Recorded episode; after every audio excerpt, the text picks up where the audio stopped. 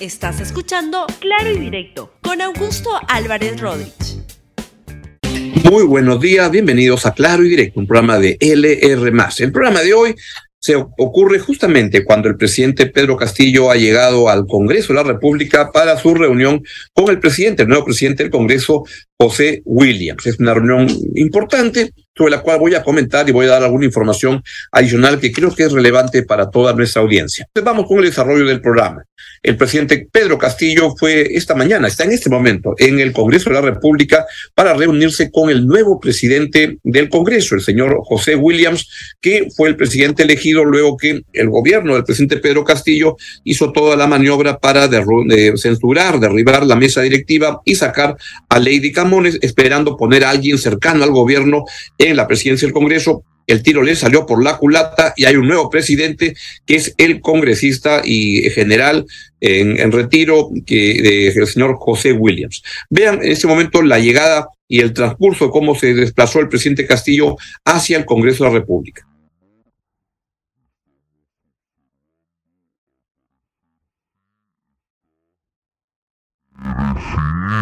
Ah,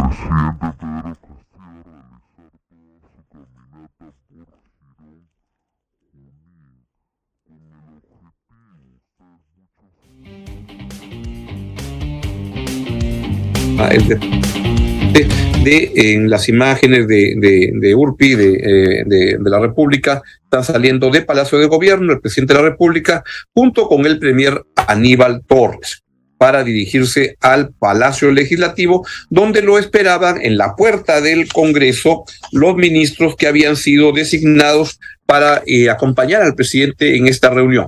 Este, vamos a tener imágenes del desplazamiento o ahí acaba y entramos mejor con nuestra video reportera a Yanela Aguirre, quien está en el Congreso y nos puede contar cómo ha sido la llegada, qué es lo que ha pasado. Yanela, muy buenos días. Muy buenos días, Augusto. ¿Qué tal? Sí, estamos en vivo desde el Congreso de la República. Aproximadamente hace 10 minutos llegó el eh, presidente Pedro Castillo, como lo dijiste, acompañado de sus ministros, eh, a quienes hemos podido ver es al premier Aníbal Torres, también el eh, ministro Félix Chero, en imágenes también Roberto Sánchez y Alejandro Salas. Ellos han ingresado rápidamente hasta el hemiciclo para tener esta reunión con el presidente del Congreso, William Zapata. Asimismo, también llegó el ministro de Economía, Pur Burneo, y el canciller César Landa. El presidente no brindó declaraciones a su ingreso, sí se detuvo a saludar a los medios de comunicación que estamos apostados aquí y bueno, vamos a esperar la salida para eh, obtener quizá alguna declaración del presidente de la República o alguno de los ministros que nos puedan comentar qué puntos se han tocado como parte de esta reunión esperada entre los dos poderes del Estado. Muchas gracias por tu valioso reporte que nos cuenta lo que está pasando justamente en este momento en el Palacio Legislativo. Ya está el presidente Pedro Castillo en, reunión con el presidente del Congreso, el, uh, el señor, el congresista de Avanza País, José Williams. Yanela, muchas gracias. Me, me, despido temporalmente de ti.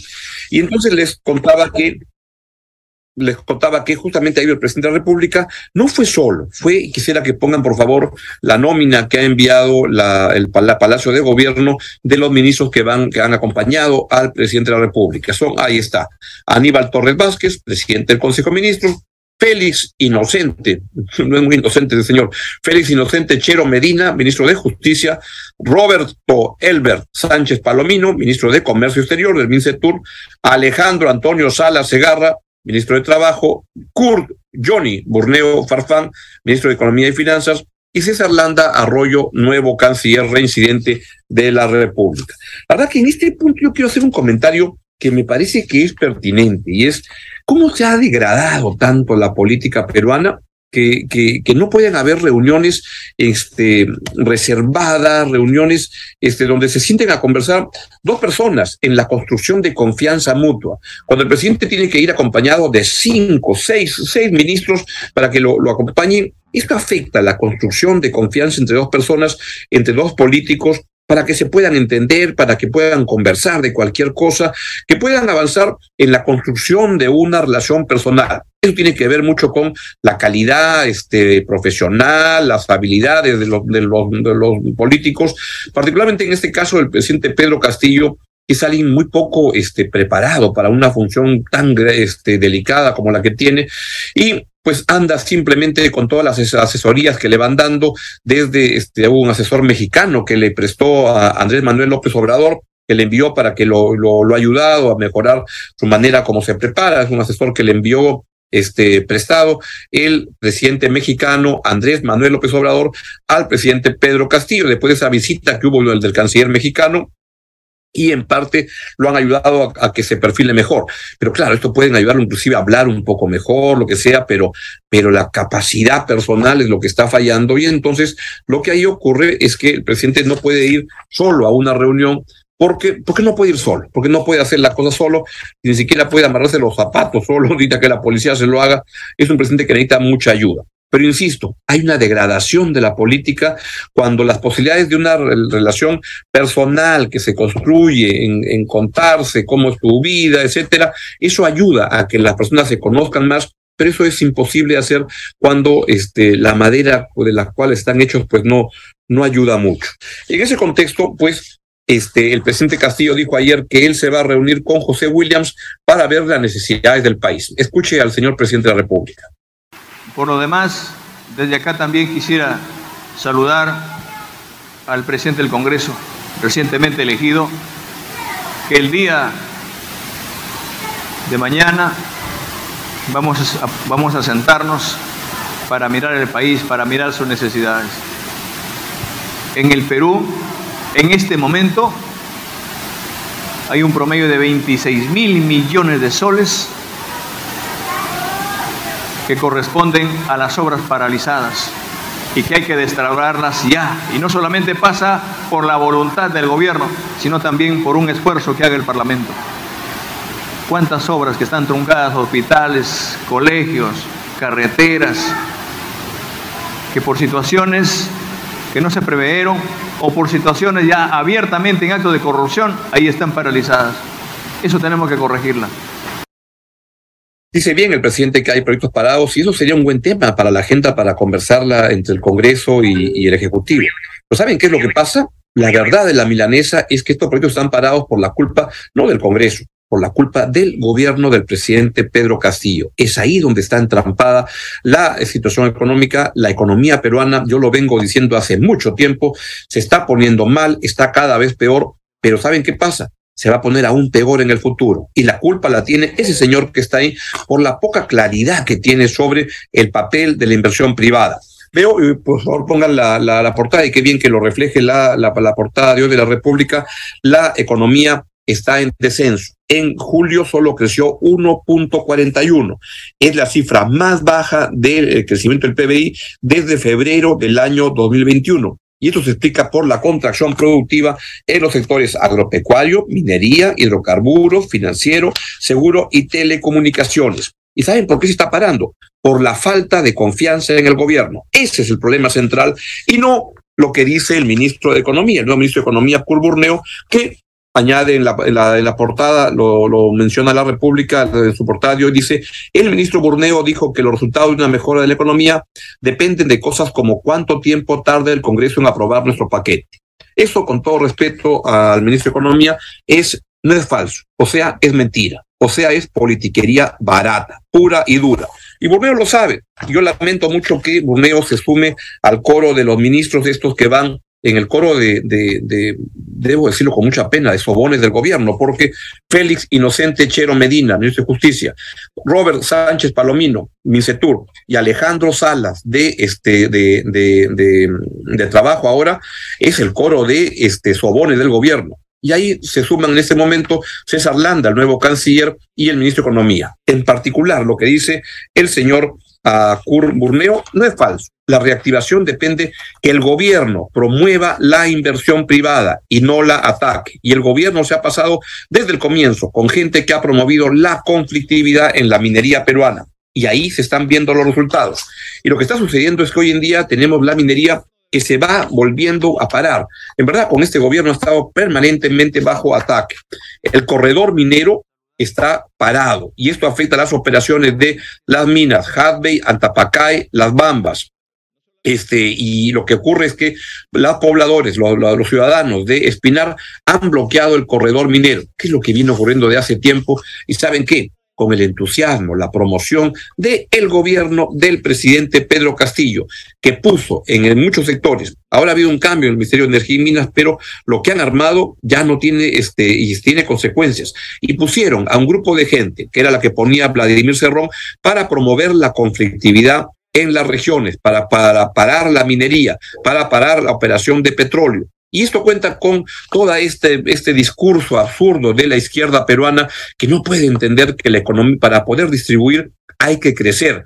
Y lo que tienen es aspiraciones de, como lo han dicho, de estatizar la minería, de hartar a las empresas mineras para crear la empresa nacional del cobre. Y Pedro Castillo Pedro Castillo no entiende absolutamente nada de esto, pero se suma al coro con entusiasmo porque no ha tenido una visión, una claridad de por dónde ir las cosas. Y entonces debería el señor ministro de Economía, en vez de decir, el Congreso, del Congreso depende la reactivación, no es así. Eso es mentira pura y dura. Si vamos a esperar que del Congreso le aprueben su paquete de nuevos reglamentos y medidas que ha presentado este Borneo, son tonterías. Eso pues no, no, no va a ayudar en nada. Lo que se requiere es nada más que se promueva la inversión privada. Hoy en día lo que tenemos es que por ejemplo, que Yabeco, que es el gran proyecto minero que ya debe empezar, está parado. ¿Saben por qué? Porque vuelven a tener cuestionamientos por parte de la comunidad del, Valle del Tambo y esto hace que el gobierno le detenga y no le dé el permiso final que requiere que Yabeco para poder comenzar a exportar sus productos tiene la planta de concentrado que puede este, producir, pero no tienen el permiso para poder operar, para poder vender y ahí depende que se generen las regalías, se generen los impuestos, se genere la operación ya. ¿Saben? ¿Y esto qué cosa ocurre cuando va la empresa y pregunta al gobierno? Pues entre el Ministerio de Energía y Minas, el Ministerio de Economía, han consultado en el MEF y Borneo les ha dicho, oye, pues tienen que hablar las cosas. ¿Qué piensa el señor Pedro Castillo? ¿Qué piensa el señor Aníbal Torres? Ojalá tengan pantalones para poder promover en serio la inversión privada. Lo mismo ocurre con muchas otras operaciones. Antapacay acaban de emitir un, emitir un comunicado que está parado. Las Bambas, en las Bambas están avanzando en la solución de los acuerdos, pero la situación sigue siendo muy inestable. Han pasado más de cinco meses desde que Huancahuire invadió la zona del Tajo de Chalcobamba. Eso ocurrió el 14 de abril y aún sigue haciendo ahí aún sigue operando, ahí están este, los lo, que han invadido esa zona y haciendo minería ilegal. ¿Qué es la que promueve el gobierno? En ese mundo se mueve fantásticamente, en el mundo de la ilegalidad, de la informalidad. Por eso las Bambas produce al 50%, solo al 50%, porque solo puede explotar el tajo de Ferrobamba debido a la invasión ilegal en Chalcobamba. ¿Qué hace el gobierno para eso? Nada. Newmont, Newmont, me entero hoy día, el día de hoy, pospone otra vez la ampliación de Yanacocha. Yanacocha sulfuro, sulfuro se posterga hasta fines del año 2024. Especialistas indican que esto, esto siendo lo que menciona el, comercio el día de hoy en su página económica, uh, especialistas indican que esto refleja el deterioro de la imagen del país como destino de inversiones mineras. Eso está ocurriendo. Y gestión informa también el día de hoy que tras aplazar Yanacocha sulfuros, otras empresas evalúan postergaciones. Newmont, informa gestión, retrasa por dos años decisión de inversión total de 2.500 millones de dólares en Yanacocha Sulfuro. Panorama local e internacional afecta el desarrollo de los proyectos extractivos, advierte la Sociedad Nacional de Minería. Newmont también anuncia inversión adicional, pero que no se compara con esta tremenda inversión de 2.500 millones de dólares. Vean cómo la conflictividad regional, y pónganme los cuadros, por favor, que este, les, les envíe más temprano, donde la conflictividad pues sigue subiendo, siguen subiendo y los conflictos están en 209 eh, conflictos, solo están, están en diálogo, en diálogo, manejándose unos 100 y en el otro se ve, el otro cuadro por favor, los sectores más afectados son los sectores de minería con 68, 68 de esos conflictos y hidrocarburos con 20.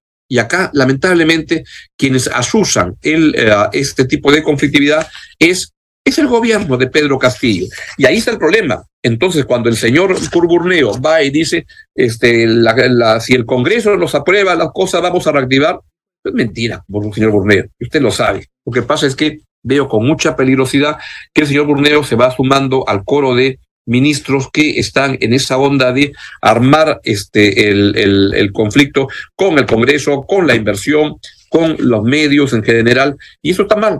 Lo que ocurre es que tenemos un problema donde el Perú tiene un enorme potencial y va a salir adelante, no tengan la menor duda, pero hoy en día está parado está parado, se está parando desde hace cinco años, desde que el Fujimorismo le emprendió contra los gobiernos de Pedro Pablo Kuczynski, después Vizcarra, etcétera, y trababa todo. Y eso se ha agravado hoy día porque lo que ha cambiado es que congresos malos tenemos de hace mucho tiempo.